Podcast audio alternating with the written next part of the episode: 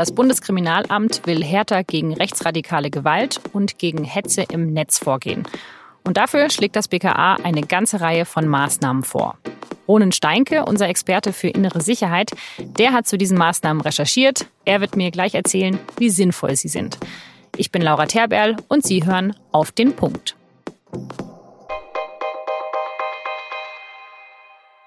Christine Lambrecht wurde Mitte Juni als neue Justizministerin vorgestellt und damals hat sie sich auch zum Fall Lübcke geäußert, dem Kasseler Regierungspräsidenten, der am 2. Juni ermordet wurde dass es aktueller ist denn je, diesen Rechtsstaat auch zu verteidigen und zu diesem Rechtsstaat zu sehen. Das sehen wir, wenn wir diesen unfassbaren Mord am äh, Politiker Lübcke zur Kenntnis nehmen müssen. Und da kommen so Erinnerungen auch an die Mordserie des NSU wieder hoch. Deswegen muss man an der Stelle dann auch ganz klar sagen, dass rechter Terror nie wieder äh, zu Angst führen darf. Und deswegen muss die Antwort des Rechtsstaates auch ganz deutlich sein. Der Verfolgungsdruck auf Rechtsextremisten müsse massiv erhöht werden, so Lambrecht. Auch Innenminister Horst Seehofer hatte nach dem Mord an Lübcke gefordert, dass mehr gegen rechte Gewalt getan werden muss. Deshalb hat das BKA jetzt einen entsprechenden Plan vorgelegt. Das haben SZ, NDR und WDR recherchiert. Das BKA plant zum Beispiel, eine neue Zentralstelle für Hasskriminalität zu schaffen. Die soll dann für ganz Deutschland Hasspostings im Netz erfassen, bewerten und die Urheber der Posts identifizieren. Dafür will das BKA noch viel enger mit sozialen Medien zusammenarbeiten. Alles, was zum Beispiel Facebook momentan löscht, weil es gegen das NetzDG verstößt, das soll dann auch gleichzeitig an das BKA gemeldet werden. Außerdem will das BKA besser einschätzen können, welche gewaltbereiten Rechtsextremisten besonders gefährlich werden könnten. Die werden dann als sogenannte Gefährder eingestuft und besonders streng überwacht. Im Bereich des Islamismus gibt es dafür schon ein einheitliches System und sogar ein eigenes Analysetool. Und das soll jetzt auch für Rechtsextreme überarbeitet und angewandt werden. Für diese Maßnahmen braucht das BKA 440 neue Stellen. Der Plan, der wird wohl demnächst erstmal an das Innenministerium gehen und was davon umgesetzt wird, das entscheidet sich dann wahrscheinlich in den nächsten Monaten. Ich spreche jetzt mit Ronen Steinke, der gemeinsam mit NDR und WDR zu dem BKA-Plan recherchiert hat. Herr Steinke, dieser Plan, der ist ja nach dem Mord an Walter Lübcke entstanden. Das ging jetzt ja eigentlich ziemlich schnell auf Seiten des BKA. War das vielleicht auch das Eingeständnis, dass man bisher nicht genug gemacht hat?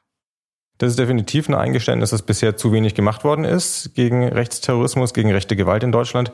Und wenn man den Bezug zum Fall des Mordes an Walter Lübcke sieht, klar, ist es schnell gewesen, aber im Grunde ist es gar nicht schnell gewesen. Im Grunde gab es schon im November 2011 die Selbstenttarnung des NSU-Mordtrios und schon damals gab es ein Aufschrecken in den Sicherheitsbehörden, dass man den Rechtsterrorismus und die rechte Gewalt in diesem Land jahrelang übersehen oder nicht ernst genug genommen hat. Und schon damals wurde beteuert, man würde umdenken, man würde reformieren, man würde neue Regeln schaffen, was dann sehr schnell versandet ist. Also dass jetzt die Dinge an der Dynamik bekommen und dass jetzt die Sicherheitsbehörden wieder sich bemühen, ähm, sich besser aufzustellen, ist allerhöchste Zeit. Eine Sache, die in diesem Plan steht, ist ja eine neue Zentralstelle, also dass das BKA wirklich zentral Hasspostings im Netz sammelt, auswertet. Das bedeutet ja auch, dass das BKA eine ganze Menge mehr Daten erfasst und auch speichert. Also ist es nicht auch bedenklich? Das Internet kennt keine Landesgrenzen. Die Identifizierung von Leuten, die unter Pseudonym äh, Sachen posten, ist auch technisch nicht trivial. Das ist also jetzt eine Menge Know-how voraus. Es ist sinnvoll, dass so etwas zentral gebündelt wird. Und äh, wer, wenn nicht das Bundeskriminalamt, was fürs ganze Bundesgebiet zuständig ist, wäre dafür eine gute Adresse. Da gibt es auch schon eine Menge ähm, Erfahrung in anderen Bereichen, zum Beispiel in der Identifizierung von Kinderporno, Tatverdächtigen. Also das ist erstmal eine gute Idee, das zentral ähm, zu bündeln. Nächste Frage ist, ist es so sinnvoll, da jetzt eine lückenlose Strafverfolgung einzuführen? Denn das bedeutet der Plan des BKA. Bisher war es so, wenn jemand beleidigt worden ist im Internet oder wenn jemand auf eine Volksverhetzung gestoßen ist, dann hat dieser Bürger selber entschieden, zeigt er das an. In Zukunft soll die Polizei in all diesen Fällen selbstständig ähm, einschreiten. Das ähm, ist einerseits sinnvoll, weil das den Verfolgungsdruck auf Volksverhetzer und ähm, Beleidiger deutlich erhöhen wird. Und ähm, das ist sicherlich etwas Gutes. Auf der anderen Seite nimmt es auch etwas von der Autonomie weg der Betroffenen von solchen Beleidigungen. Ich stelle mir vor, das ist ja auch eine ganze Menge, was da passiert. Und nachher haben wir dann eben diese neue Zentralstelle, aber die ist eigentlich so überlastet, dass sie halt nachher auch nicht die wirklichen Gefährder identifizieren kann. Das kann sein, dass die überlastet sein wird. In jedem Fall wird sie effizienter arbeiten, als es bisher ist. Wenn es bisher in 16 Bundesländern nur in einigen von ihnen überhaupt so eine Zentralstelle für Internethetze gibt, NRW ist zum Beispiel ein sehr positives Beispiel, aber andere Bundesländer haben sowas gar nicht, dann ist das ähm, ja eine Organisation, die natürlich nicht dazu führt, dass alles äh, ermittelt wird. Ähm, wenn es jetzt zentral gebündelt wird, kann es dadurch nur besser werden. Aber dafür bräuchte das BKA ja schon auch sehr viel mehr Befugnisse, dass sie sehr viel mehr dürfen als jetzt oder einiges mehr. Wird das denn überhaupt politisch durchgehen? Also wenn wir jetzt so an Vorratsdatenspeicherung denken, das ist ja schon was, was politisch sehr umstritten ist. Das Bundeskriminalamt beklagt seit langem, dass bei allen Delikten, die im Internet begangen werden, die Ermittlungen daran scheitern, dass man nicht lang genug nachvollziehen kann, wer hinter welchen Accounts steckt. Das ist sicherlich ein Punkt. Auf der anderen Seite sind die Bedenken, die dagegen vorgebracht werden, eben auch gewichtig. Es ist eine Einschränkung der Freiheit, mit der man sich im Internet bewegt, wenn auch bei völlig legitimem Verhalten, was man aber auch gerne privat für sich behalten möchte, immer die Protokollierung im Hintergrund läuft und alles nachvollziehbar bleibt. Deswegen ist zum Beispiel das Bundesjustizministerium und sind aber auch ähm, Teile der SPD und der äh, Grünen, der FDP im Bundestag da sehr skeptisch und sehr zurückhaltend und wenn das der Plan ist, den das BKA hier durchsetzen will, dann wird das sicherlich ähm, eine größere Diskussion wieder geben. Und glauben Sie, dass es nachher Erfolg haben wird, also dass es dann auch so umgesetzt wird? Ich denke, der Plan ist so sinnvoll und im Kern auch so einleuchtend, dass wir bald etwas sehen werden, was Zentralstelle für Internethetze ähm, heißen wird. Ob das dann auf der Basis einer Vorratsdatenspeicherung stattfinden kann, ob das BKA wirklich alle Befugnisse für diese Zentralstelle bekommt, die es sich wünscht, das äh, sehe ich nicht, dass das so schnell passiert. Aber ähm, wie es oft so ist, diese Entwicklungen gehen in Schritten und ähm, der erste Schritt, ähm, den werden wir schon bald sehen, denke ich. Äh, eine Frage noch zu dem Gefährdermanagement. Das ist ja auch ein weiterer Punkt, der in diesem Plan vorkommt. Ähm, wie kann man sich denn dieses Gefährdermanagement vorstellen? Ist es auch sinnvoll, dass das BKA da jetzt nochmal ansetzen will?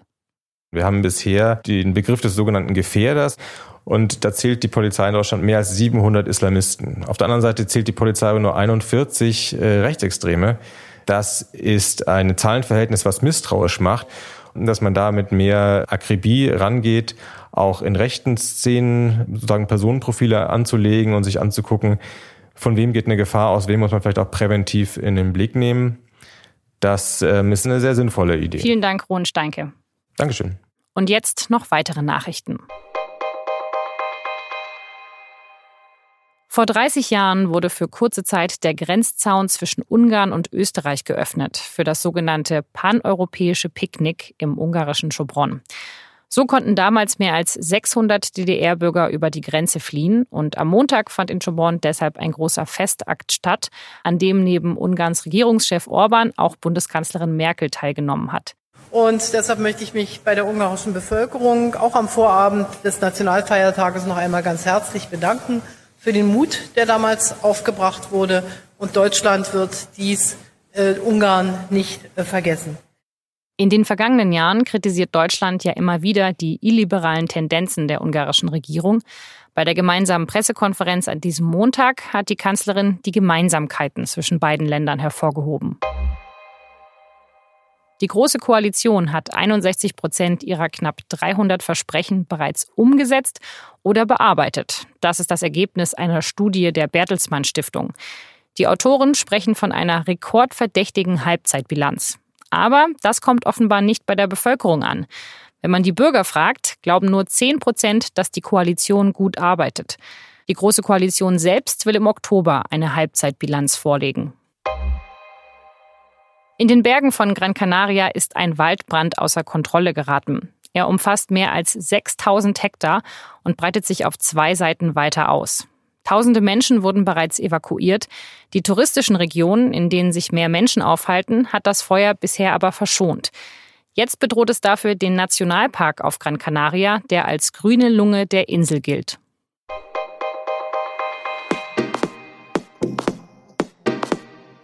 Fritz Keller wird wohl neuer Präsident des DFB.